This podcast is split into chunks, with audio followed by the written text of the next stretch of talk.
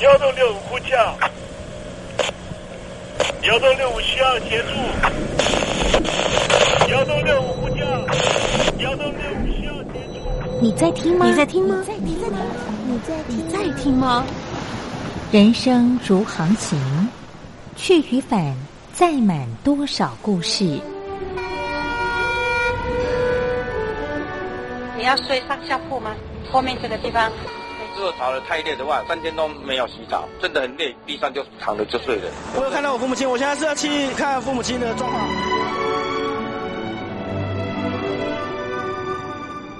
聆听故事湾，让每个故事找到属于自己的码头。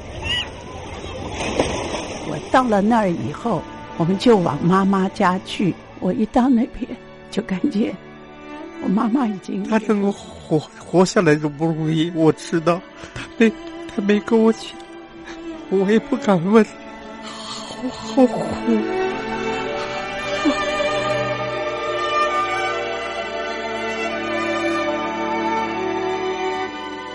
聆听故事湾，聆听故事湾。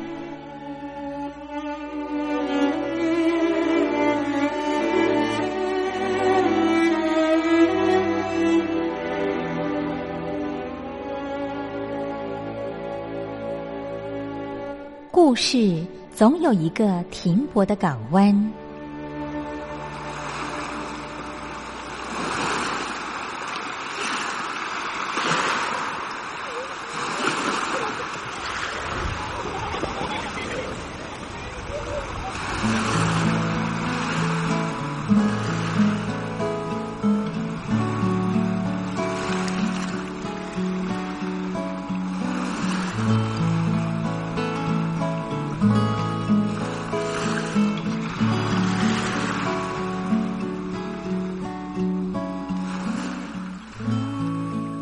一二三四五六七七六五四三二一，大陆听众朋友您好，我是您的好朋友东山林，在台北问候您。正在为您进行的栏目就是聆听故事湾，一二三四五六七七六五四三二一，全年无休，每天在空中为您服务。您在每天的凌晨三点十分，或是傍晚的六点十分，都可以在光华之声频道收听到这个栏目。聆听寰宇趋势，不用太多解释，因为聪明的你心中自有诠释。亲爱的听众朋友，我们的节目早晚各一次，听众朋友你可以选择最适宜的时间，和东山林共度这短暂的五十分钟的时光，就在光华之声的频道空中相见。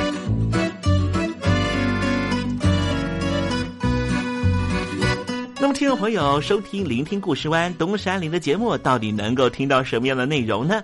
尤其啊，我们环宇全世界，焦点放到神州大陆啊，光是整个中国大陆呢，就有将近九千家不同的大大小小的电台了。我们的节目到底有什么不一样的地方呢？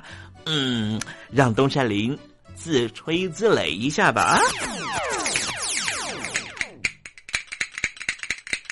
宫中频道何其多，赵钱孙李挺能说。热点平地上直播，仔细听来差不多。直播室外领导多，你说他能怎么说？开场才说茶黑窝，碰上土狼不敢摸。主播低头翻翻稿，导播左右反复搓，想到孩子泪婆娑。好了好了，都别说，且听东山林怎么说。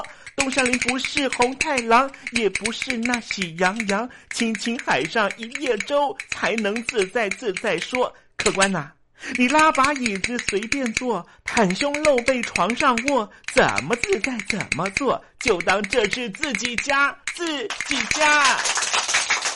睁大眼睛，show time！Hello，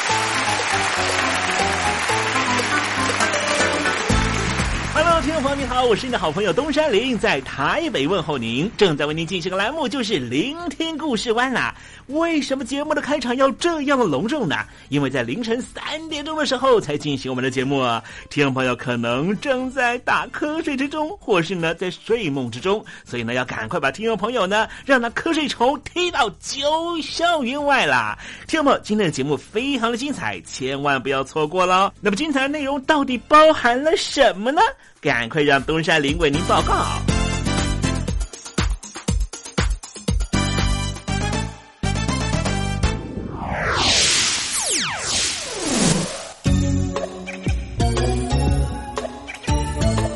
星期二，星期二，猴子肚子饿。印度和巴基斯坦冲突呢，最近呢似乎呢又再度了发生一些啊矛盾的地方了哈。那么与此同时，我们也看到呢啊中国呢跟印度方面呢也出现了很明显的边境上面的危机啊。因为呢这个呃人家说所谓的老中哈，就是印度的说法啊，说老中呢跟巴基斯坦呢眉来眼去，相互呢也有一些啊结盟的关系哈。如果说呢这个巴基斯坦呢跟中国呢相互结盟的话呢，也许会让印度呢十分的尴尬啊。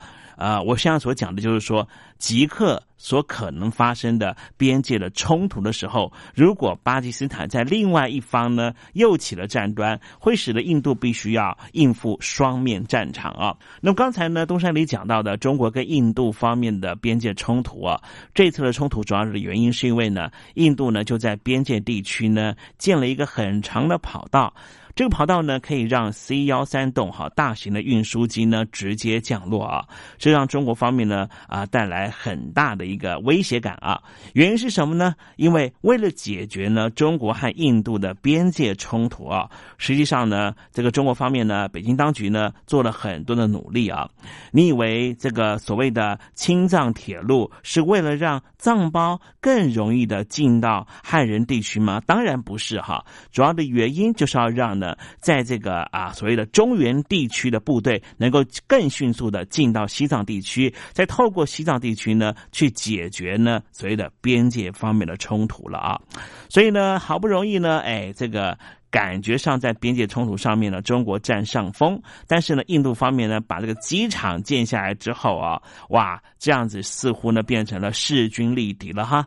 所以使得呢，现在双方呢还在针对于边界上面的冲突呢，哎，弄得呢不可开交。好，待会在时政你懂的环节里面，我们来谈谈呢这个啊，印度呢。啊，跟中国还有印度跟巴基斯坦的冲突哈，尤其我们特别讲这个印巴之间的老冲突，它有一个啊很核心的原因，待会再跟听众朋友分享啊。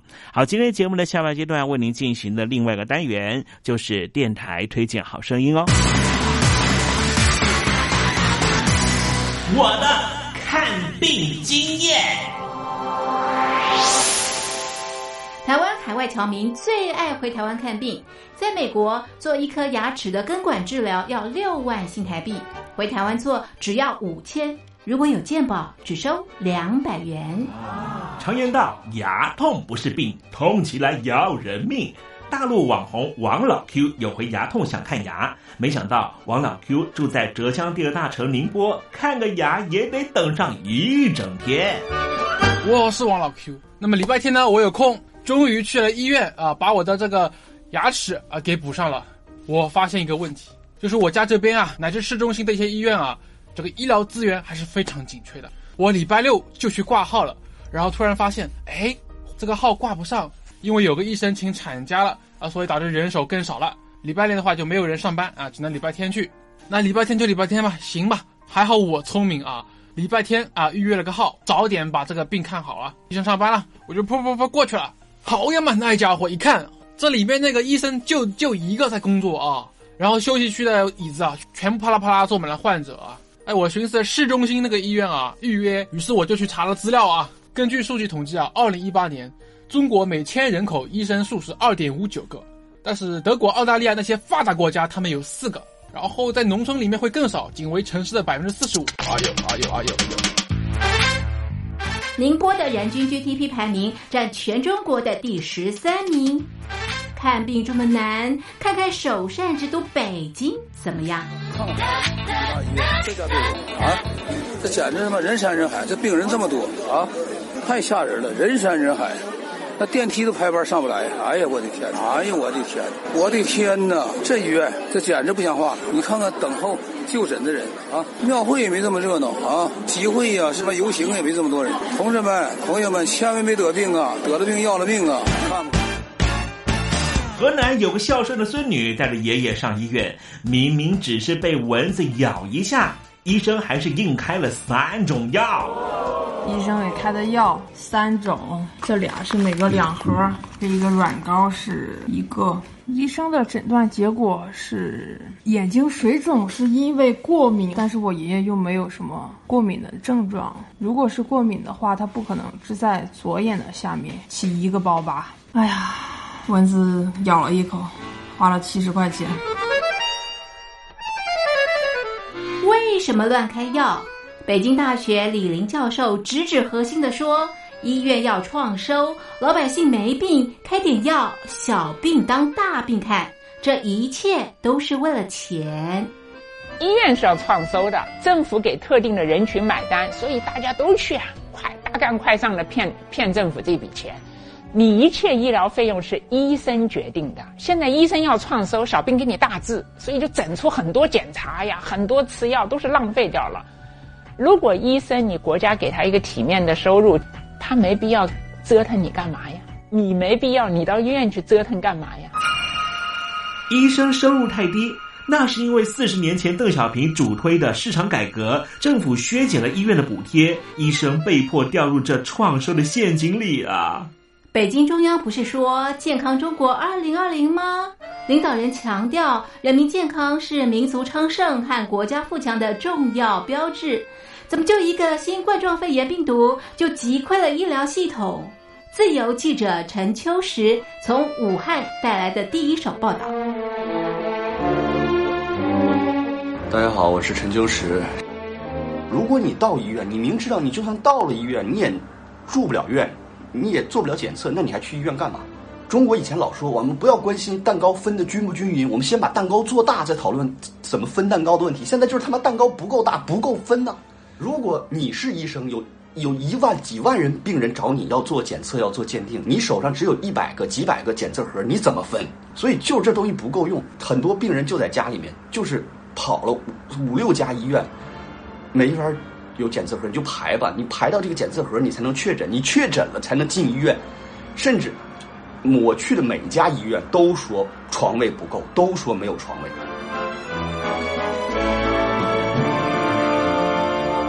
这一次，我们暂时战胜了新冠状病毒。趁着下一场病毒还没有来之前，一起解决医疗问题吧。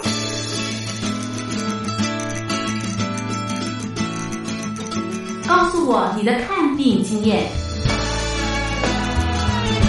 你信不信任医生的建议呢？买药和看病，你会先选哪一项？为什么有人不敢打疫苗？你相信家庭医生吗？来说说你理想的医病关系吧。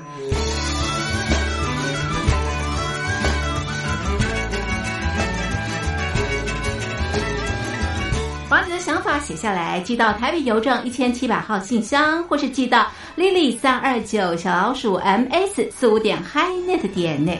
我们会抽出十份可以让你穿越屏障、吸取新知的。知识接收器，让你充分感受到学海无涯、万分自由的喜悦。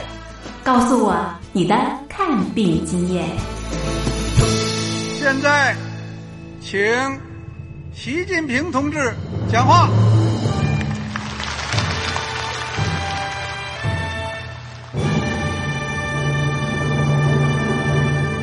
中国梦必须紧紧依靠人民来实现。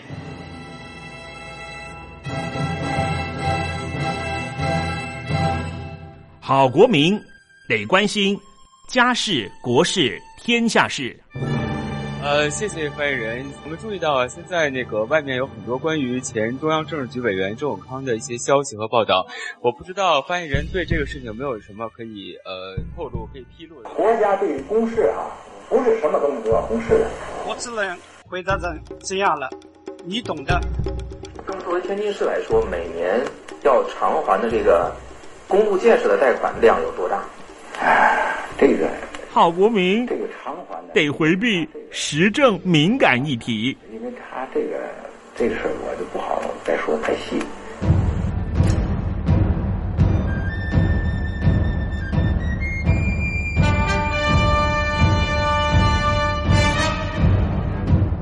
我们要坚持人民当家作主，坚持人民主体地位。任何官方不宜说太细，期望您体谅的话题，尽在时政，你懂的。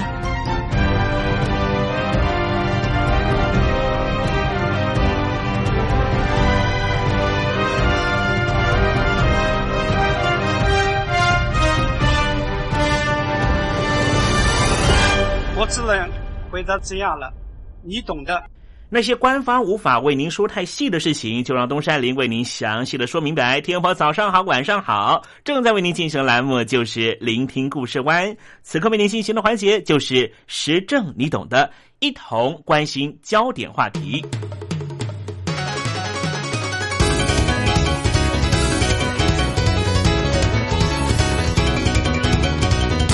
印度和巴基斯坦因为克什米尔的问题，在印巴控制线上面的冲突不断发生。克什米尔地区位在印度、巴基斯坦和中国大陆交界之处，以伊斯兰教的穆斯林人口为主。二零一五年到二零一七年，大小冲突不断。光是二零一七年七月份到目前为止，就已经发生了零星的军队和平民的相互冲突。都造成死伤，当然也破坏了印度和巴基斯坦从二零零三年以来的停火协议。而先前中共和印度在洞朗对峙，虽然暂时互撤一步，但是印度和巴基斯坦的小规模军事对抗，恐怕将会导致于火药库一触即发。我们今天就来谈谈克什米尔的悲剧。实际上，和印度和巴基斯坦的独立是有关系的。印度在一八五八年成为英国的殖民地，在之前是属于英国的东印度公司掌管。一直到了十九世纪末，议会制度和教育措施等影响，印度知识分子开始参与政治。在一八八五年，成立了国民大会党。印度的大英雄甘地和首任总理尼赫鲁、巴基斯坦国父珍娜都曾经加入过这个政党——国民大会党，来争取印度的自治和独立。不过，因为宗教的分歧，导致于一九四七年，英国殖民地英属印度分裂成两个独立的国家，也就是信奉印度教为主的印度和伊斯兰教为主的巴基斯坦。唯一例外的是，以穆斯林人口为主的克什米尔，因为主政者的王公是印度教徒，而选择加入了印度。不过，北部和西部仍旧落入巴基斯坦的掌控范围。印度和巴基斯坦都宣称拥有克什米尔地区的完整主权，并且在随后爆发了军事冲突。巴基斯坦占有北部和西北部地区。一九四八年，在联合国干预之下，两国军队各自撤到印巴控制线之后，但是克什米尔主权问题仍旧没有实际解决。两个国家因为克什米尔地区的领土纠纷、种族和宗教对立的问题，分别在一九四八年、一九六五年和一九七一年爆发了三次印度和巴基斯坦的战争。除了1971年是印度协助东巴基斯坦独立为孟加拉的战争，前两次都是为了克什米尔地区而战。而现在查摩与克什米尔，也就是所谓的 J.K.，再度因为动荡引起世界关注。除了外患之外，也因为其他的原因，也就是外力支援的分裂组织，不断的在内部和外部发生小规模的恐怖攻击之外。内部的内忧更为严重。二零一七年的四月初的议会补选，由于抗议引发了伤亡，选举受到抵制，好不容易的才勉强举行。许多学生走上街头和军警对峙，并且爆发了零星冲突。一些地区也传出印度政府实施截断网络、电话和控制社交软体的措施，而实际上，查摩与克什米尔地区的骚动已经不是新鲜事。但是这一次事件却和过去有些不一样的地方。事件的原因是因为长期以来穆斯林群体对印度中央政府的不满，有分离主义者要求独立或是与巴基斯坦合并，这当然是印度中央政府没办法接受的，所以演变成为经年累月的抗争。于是印度中央政府长期大量驻兵。不时实施军事检查和管制，更让当地的伊斯兰群体非常仇恨。反抗带来了庞大的经济损失和人命伤亡，最终形成了恶性循环。印度和民兵组织打了几十年的战争，而这个克什米尔的民兵组织被认为是恐怖主义的组织。它是在一九九一年成立的。名叫做虔诚军，是由哈菲斯·穆罕默德·萨伊德在阿富汗的克纳尔省成立，多次对印度本土发动大规模的恐怖袭击，目的就是要争取克什米尔能够独立。二零零八年的时候，印度的孟买遭遇到连环恐怖攻击，就是这个虔诚军组织所策划的。而印度方面也指控巴基斯坦为虔诚军提供军事训练和财务的支援。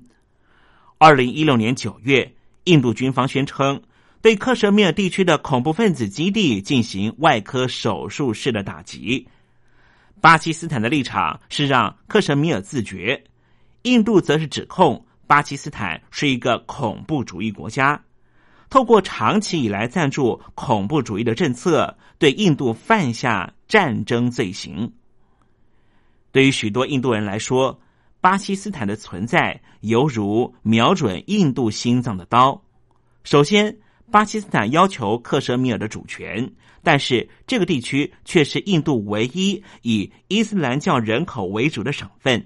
其次，巴基斯坦建国被视为是印度在自然、地理和文化疆界上的一个截肢。反之，印度也是巴基斯坦的最大外患。不过，随着印度经济的崛起，印度头号外敌是中国大陆，巴基斯坦则是中国大陆的铁杆兄弟。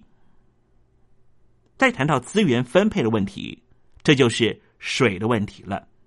印度和巴基斯坦水资源共享，这是全球和平合作的典范。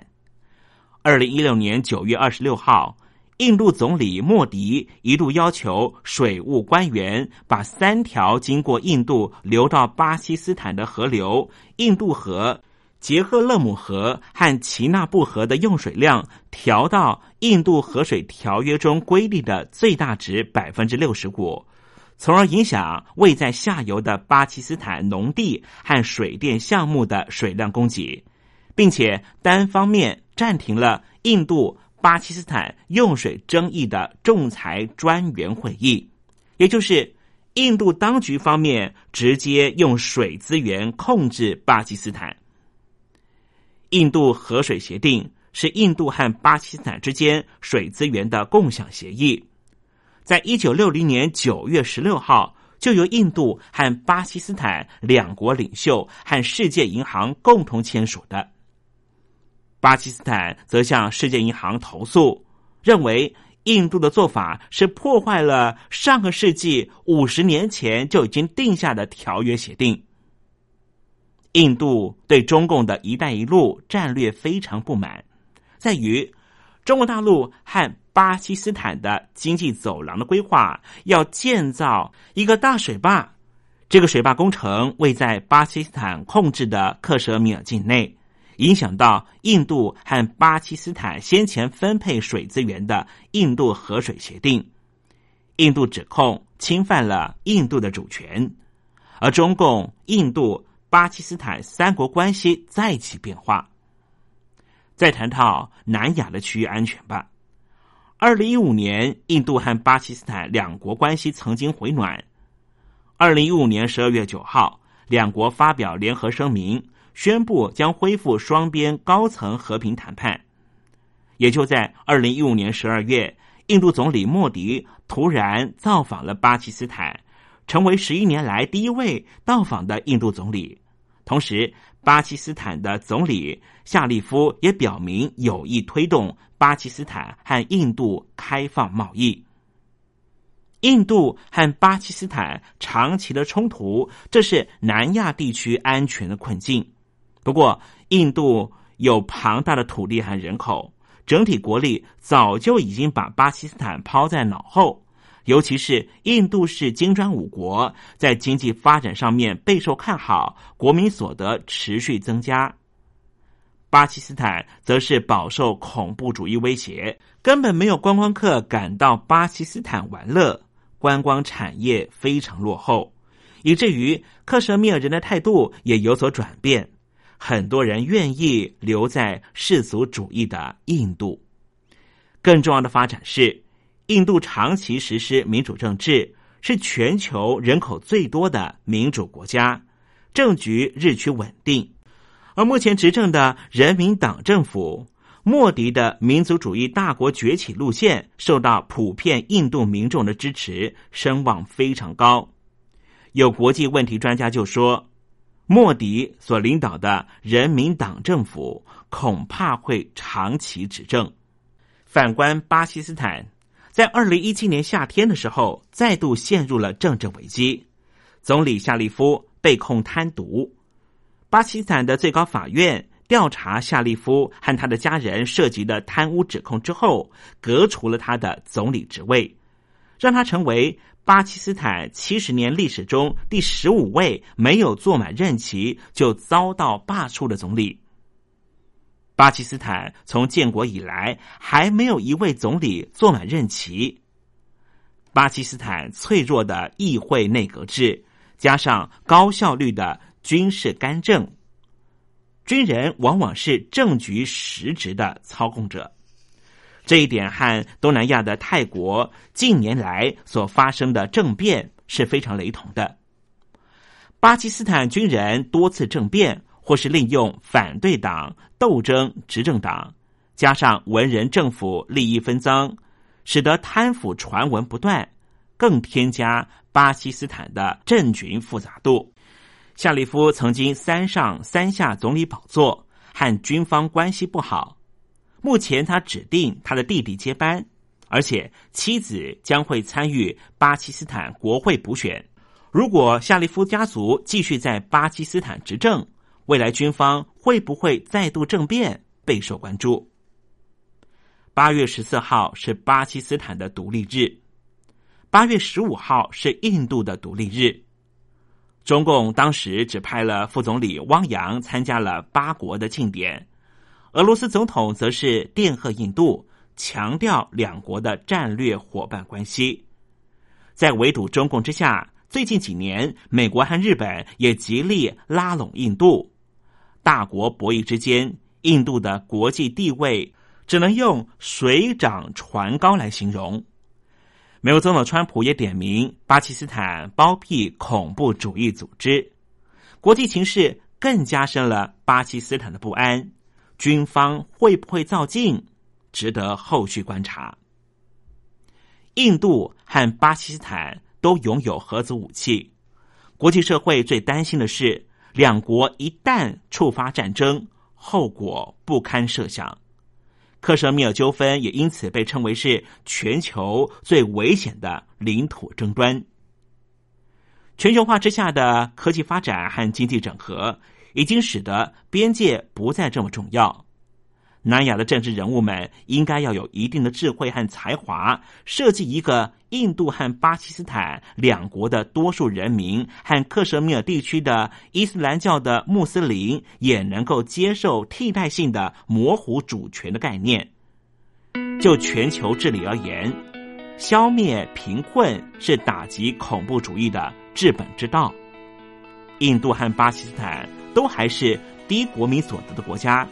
应该要搁置争议，全力发展经济，让主权的问题到未来时机到的时候自然解决。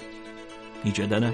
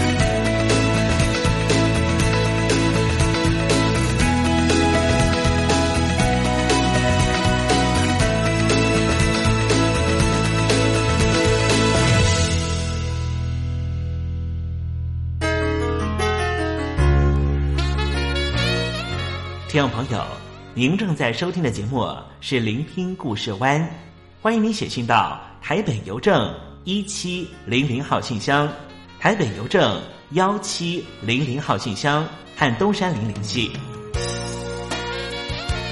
东山林就是东边的山里有只麒麟的东山林，东山林等候您的来信哦。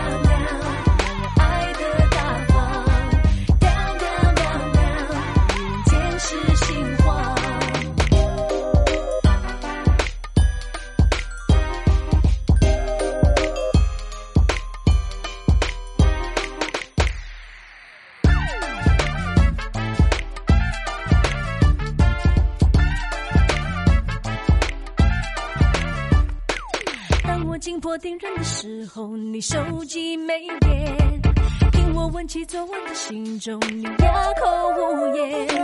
当我上线要和你聊天，你就说想睡。在我投入之后，才发现你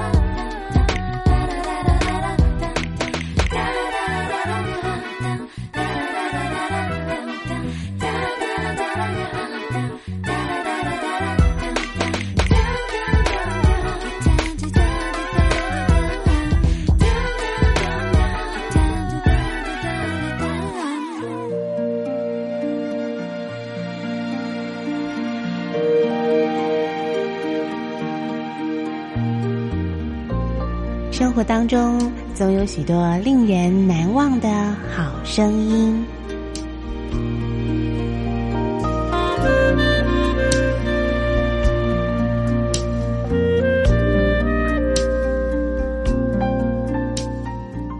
电台真心推荐，只想给你最好听的好声音。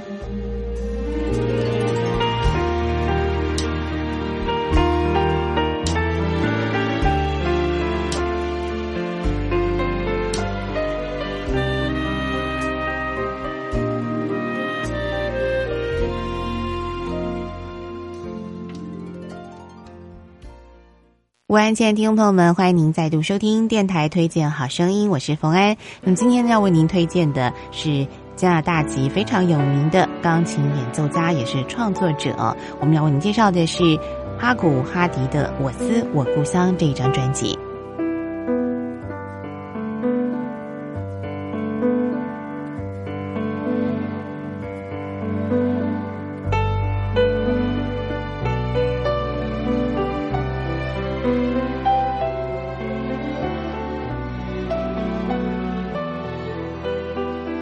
所推荐的专辑是哈古哈迪的钢琴演奏专辑《我思我故乡》，而您现在所收听到的音乐呢，就是他非常著名的一首作品哦，为电视电影《清秀佳人》所做的这个主题曲的配乐哦，那么曲名呢叫做《安妮之歌》。不过提到他最有名的一首作品，而他的成名曲呢，就是一首广告配乐了。这位来自加拿大籍的钢琴家呢，他为广告呢所编写的一首曲子《归乡》，获得了全球乐迷的喜爱哦。那么也开始了他的音乐创作的生涯。那么现在就要请所有听众朋友来欣赏哈古哈迪的第一首成名曲《归乡》。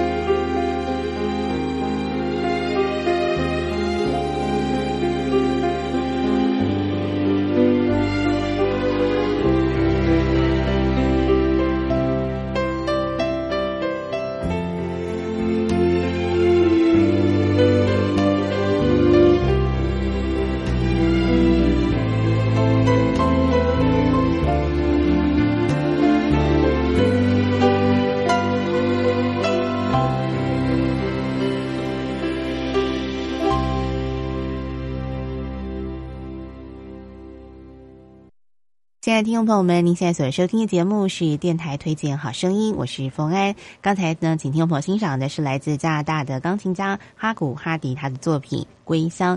那么接着呢，就要为听众朋友来完整播出这首非常好听的《清秀佳人》的主题曲《安妮之歌》。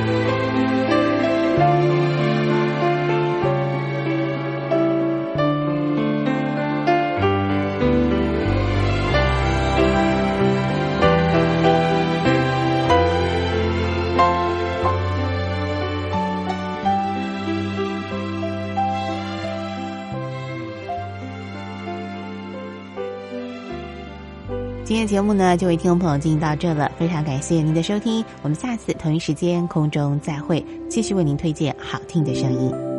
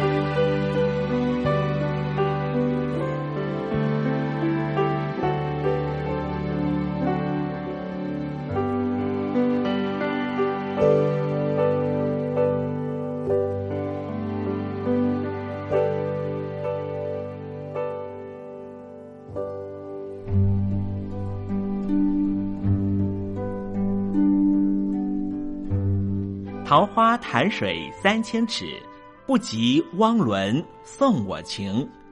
听众朋友大诗人李白告老还乡云游四海。从繁华的长安城到安徽乡间的桃花潭。这首送给相见恨晚的朋友汪伦的诗，用词非常淳朴，但是情意深厚。东山林也狗尾续貂一下：台北城杜鹃盛开，不及听友一封短讯。写信给我吧，台北邮政幺七零零号信箱，台北邮政一七零零号信箱。我是东山林。东边的山里有只麒麟的东山林，祝您一切安好，明天再会。